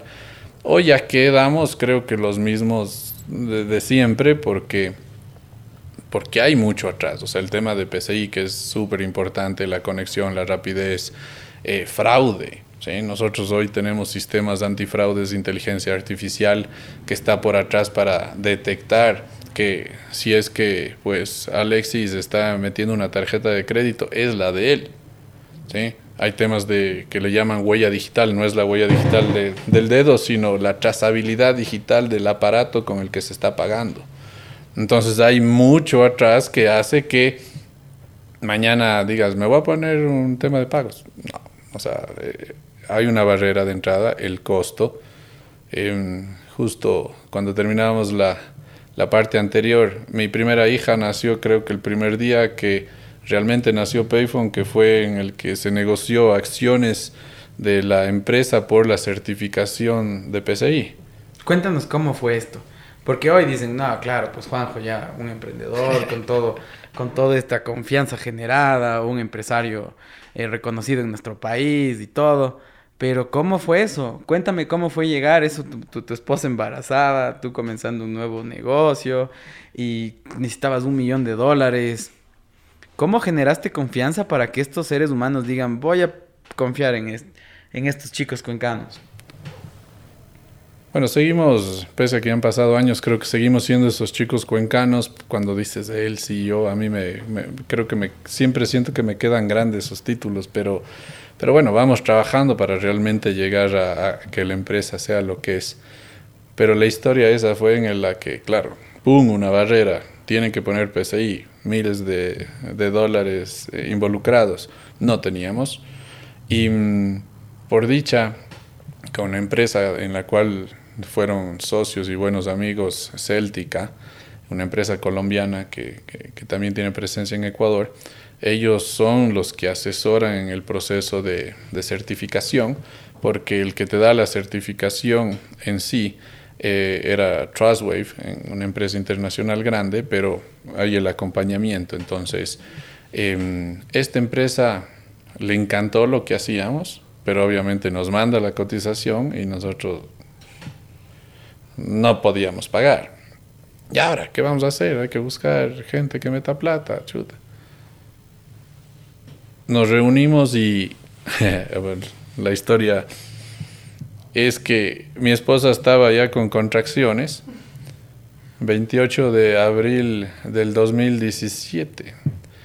Y cuando nace 2014, ya estoy poniéndole la, pero 28 de abril 2014, eh, que nace mi primera nena, estaba con contracciones de almuerzo y yo tenía reunión a las 3 de la tarde con Céltica para decirle, doy el 10% de la empresa por la certificación. En resumidas, estaba ahí mi esposa con contracciones, llega mi suegra, llega su prima que era doctor y le digo, me voy a la reunioncita, ¿sí?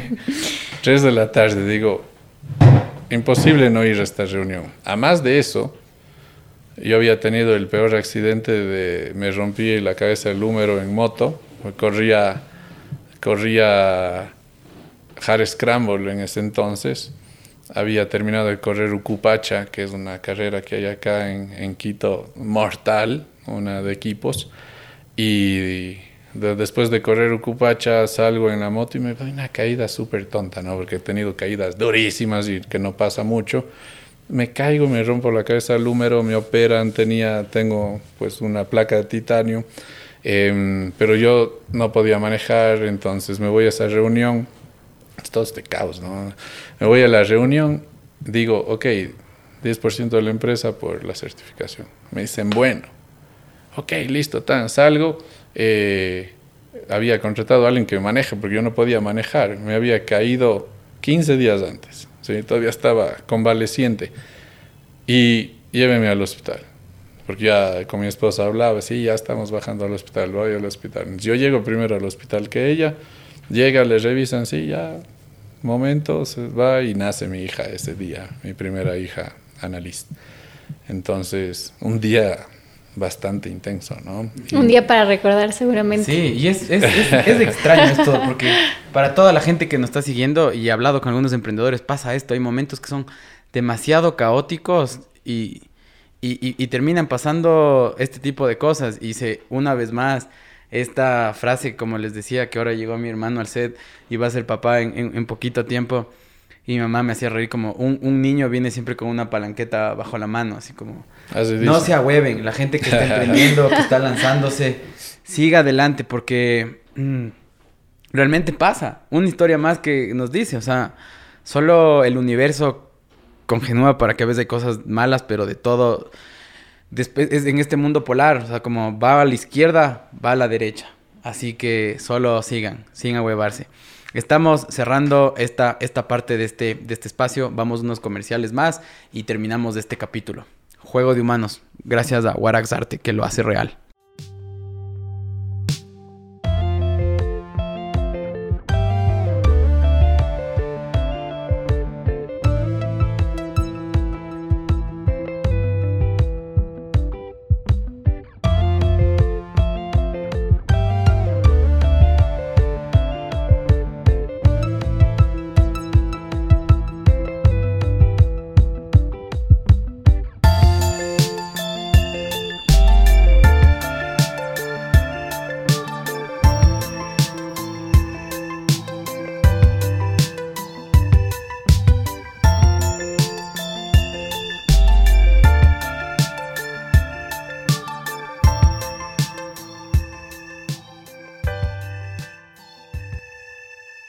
Ha sido un placer, Juanjo, tenerte una vez más en este espacio, una vez más, para la redundancia, Eh, nos hemos alargado un montón, hay muchísimas cosas por conversar.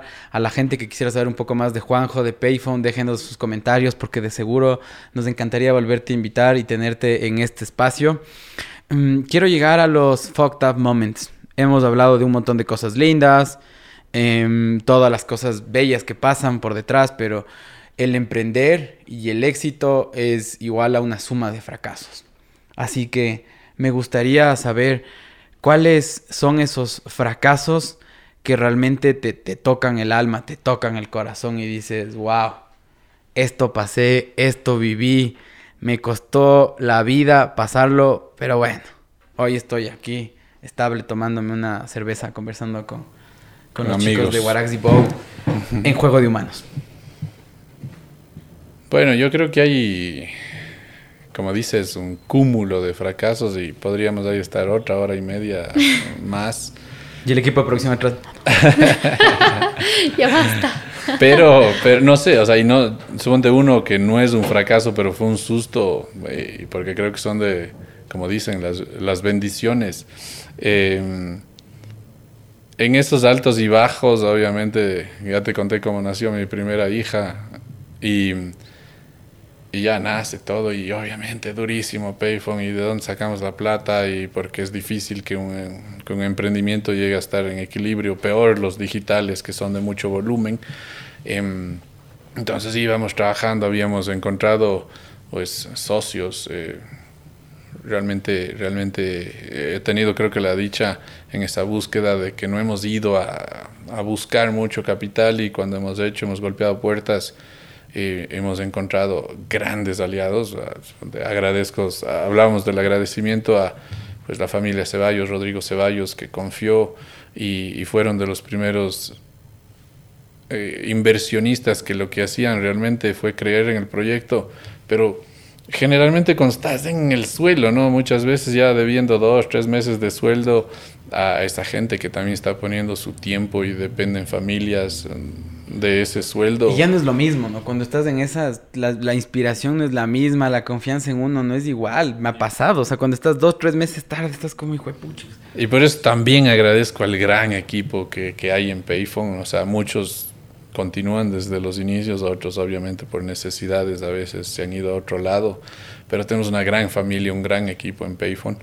Y, y claro, entonces a veces estás en la lona debiendo y en el caso de, la familia Ceballos confió primeros inversionistas y mm, luego de eso igual estás, digamos que en estos momentos de, en la lona y viene tu esposa y me dice, estoy embarazada de nuevo. Dices, no, no, es algo que comiste ayer y ya te ha de pasar y no, no, voy a hacerme una prueba. Y está embarazada el momento en el que, en el que estás en la lona y resulta hoy mi segunda hija Meme, ella se autopuso el nombre Meme, eh, es lo más lindo que hay en este mundo, igual que, la primera, pero claro, ese rato es embarazada, no tengo ni para pagar sueldos de, de, la gente que confía en uno y, que esté el día a día. Son de esos momentos durísimos, tal vez cuando dices, no, esas que, que te hacen aprender, apreciar, apreciar a la gente que está ahí, a los que confían hasta que después pues nuevamente y, y, agradeciendo creo que pues a Produbanco también que, que fue de los que también confiaron en, que estos locos que están queriendo pagar con teléfono mientras pueden hacer transferencia, puede, puedo darles un POS y, y, confiaron en estos que querían hacer diferente. Em, son esos cúmulos de, de, momentos, buenos y malos, de, de, miedo, donde dices, ¿cómo voy a tener otro hijo? Pero va y, como te, y, cómo llegabas y te dicen, y ya nos paga hoy, y no, esperemos un poco más, y llegas al día siguiente, abres la puerta y, y ya. Entonces, ese es complicado, pero creo que ha hecho el, el equipo de hoy y, momentos duros, ¿no? Porque te hace vivir esa, esa realidad. Importante recalcar el equipo de Payphone, la base fundamental del funcionamiento. Total, o sea, eso digo. Es más, dos cubanos, dos grandes aliados, Ornolis y Eduardo, que estuvieron desde un inicio, fueron recién, hace dos meses, creo que cumpliendo el, el sueño de todo cubano de, de irse a Estados Unidos. Pero estuvieron con nosotros cinco años. También da una pena terrible, eh, pues ya no estar con, con esa gente que inició. Hay otros grandes, Fernando Byron, eh, que están desde, desde los inicios con nosotros.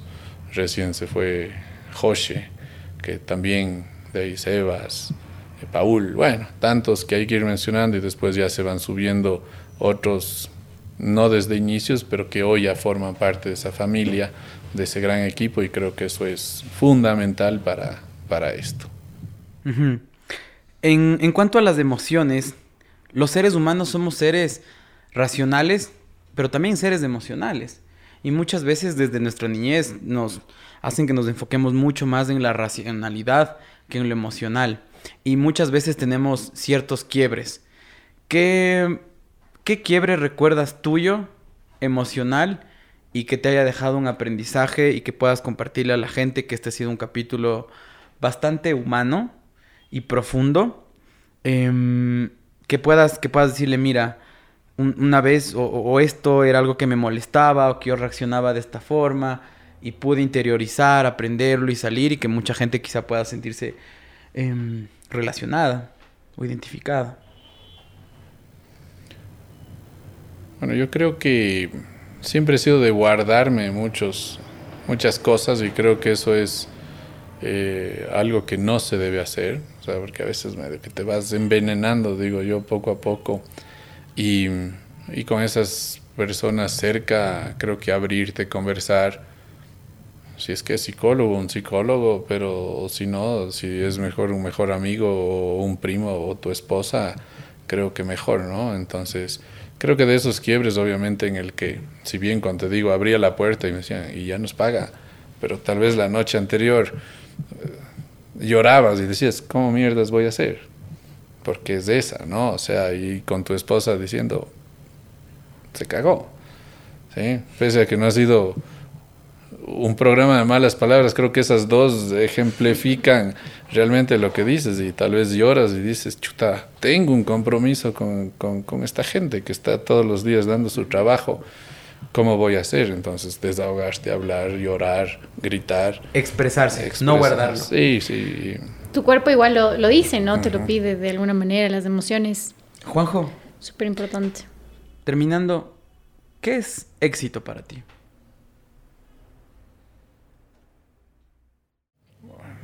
Creo que, que éxito no es un, camino final o un punto final, sino creo que debe ser el cúmulo de esas experiencias, porque o son éxitos de todos los días. Eh, desde aprender a hablar en público, en cámara, tener el que te inviten a, que cuentes una experiencia, o sea, ¿por qué alguien te invita a que cuentes un par de pavadas, no?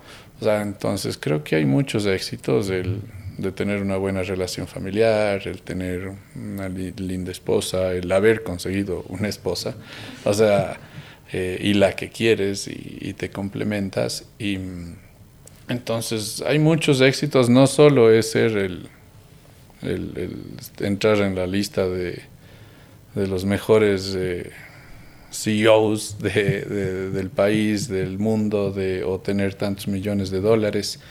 No creo, porque puedes tener millones de dólares, pero una pavada de vida. Entonces, no creo que es eso ser exitoso, ¿no? sino creo que un equilibrio adecuado entre todo y que, claro, consigues tal vez hasta para muchos puede ser una estabilidad, tener una vida estable, un buen ingreso, una buena carrera, sentirte realizado. Creo que, creo que eso puede ser éxito. ¿no? ¿Eres feliz? Total, totalmente. Recuerdo, y me vino a la mente cuando me preguntaste eso, justo me decía, mi esposa estaba leyendo algo y dice, tienes dos píldoras un azul que te da el chance de regresar a cualquier momento de tu vida a cambiar algo, o la roja que te da 10 millones de dólares inmediatamente. ¿Cuál coges? Yo le dije la de 10 millones de dólares, porque no, no siento que debo cambiar algo. Esos errores me hacen lo que hoy soy. Tal vez cambio algo, regreso a cambiar algo y no sea lo que soy hoy, pero y puede que peor o mejor, pero pero estoy bien. O sea, estoy Y feliz, hemos- ¿no? Hemos tocado muchos, algunos insights que tenemos muchos latinoamericanos, ecuatorianos. El guardarnos, el callarnos, el no decir las cosas. Cómo ayuda eso a limpiar, a sanar. Y, y bueno, Juanjo, te agradezco mucho por, por estar acá en este, en este espacio. Em, viendo años para atrás, no te tú para atrás, pero tal vez hay gente que hoy em, está en esos primeros pasos de emprendiendo, en sus primeras startups, sus primeras empresas digitales. Tú dijiste algo que es muy importante aprender y que solo los que estamos en un emprendimiento digital lo vemos. Como, no, es, no es crear una panadería, no es crear un negocio de ropa, que con mucho respeto y excelente a los que lo hacen, em, esto es algo de volumen, esto es algo que no es como construyes una casa o haces un diseño y dices, mamá, venga, mire, esto está acá. No se puede tocar, no se puede palpitar. Yo recuerdo más de 10 meses con una app que mis papás ni sabían qué era, qué, qué está haciendo tanto tiempo. Eh, y el decir, el, el empatizar y decirles, tranquilos, vamos para adelante.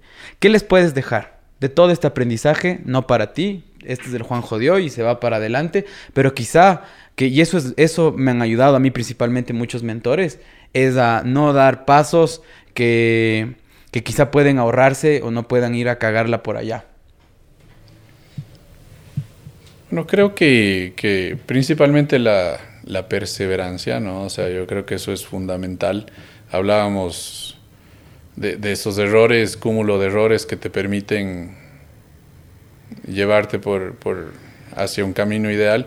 Si bien hoy sigo ya con Payphone pues más de ocho años, pero cuando te comenté al inicio tenía tres, cuatro emprendimientos y también hay que saber reconocer cuando es momento de cerrar, ¿sí? Y, y enfocarte en el que realmente crees, en el que le estás atinando. Puede que ese tampoco llegue a, a mucho, pero em, poner de todo, ponerte la barra, la vara muy alta, o sea, no solo quiero ser la mejor panadería del barrio, sino la de Quito, la del Ecuador, la de Latinoamérica, ¿por qué no? Em, entonces, mucha perseverancia, pero tampoco ser necios en el aspecto de que no reconozcas que hasta aquí llegó. Y tal vez cerrar y empezar con ese aprendizaje algo nuevo y, y eso, ¿no? Entonces saber mutar, saber reaccionar, pero no rendirte. ¿sí? Gracias, Juanjo. Gracias, Alejandra. ¿Cómo te has sentido en este espacio? Me llevo mucho de Juanjo, de lo que es Juanjo como persona que es se complementa mucho con Juanjo profesional y Juanjo empresario, que seguramente será eh, increíble con sus empleados, con su equipo, con su familia, con todo. Pero me gustó mucho escuchar a Juanjo familia, a Juanjo persona, que te está diciendo que los emprendedores son personas reales y que son personas que han superado miedos, que hay, hay mucho más atrás, que el éxito se planifica, el éxito no es de un día al otro, no es una cuestión de suerte. Y es algo que creo que a todo el mundo le va a funcionar y le va a servir esta conversación para que puedan ahondar un poquito más, para que puedan tal vez sentir que eh, todo lo que vemos es un resultado de todo lo que se ha construido desde que Juanjo era chiquito, desde que sus papás le decían la, de la perseverancia, desde, desde que era, desde que nació, que se ha construido para lo que es hoy y que se puede seguir construyendo y todos los días se construye. Me ha gustado muchísimo la conversación, ha sido un momento de crecimiento personal, un momento de conexión con Alexis, con Juanjo y me ha gustado muchísimo. Juan José, te agradezco muchísimo por estar acá por segunda vez y esperamos que sean 20 veces más porque podemos quedarnos aquí unas 6 horas más hablando de, de, de ti y de todo lo que es eh, Payphone y todo. Muchas Esto gracias. es Juego de Humanos. Gracias a Guarax Arte por hacerlo real. Pueden irse a ver distintos nuevos proyectos entre musicales, el hueveo que sale con su tercera temporada y van a conocer a más artistas igual desde su otro lado junto a Guanaco MC. Y bueno, gracias a Bow Company también que permite que el día de hoy estemos acá. A Juan José, a Payphone, a Ale, a todos, muchísimas gracias. Cierren esta computadora, saquen algunos anotes, anotaciones, perdón, algo que aprendí, sus anotaciones, y, me lo comentaba un tip, mi hermano, míralo después de una hora, míralo después de un día, míralo después de una semana, míralo después de un mes, y de, todo lo largo capta dos a tres cosas que te dejen, que te guarden, que, que te sirvan y que te impulsen a ser mejor. Nos deja, nos ese mensaje, Juanjo. ¿Por qué no podemos hacer un negocio global? Miren, este simple ser humano de carne y hueso que ha tenido un montón de errores, fracasos. Hoy está acá con una empresa que está funcionando en más de cinco países desde Cuenca, Ecuador. Es posible. Solo tenemos que creerlo primero en nosotros mismos y llevar esa energía a transmitir al resto del mundo. Esto es Juego de Humanos. Muchas gracias.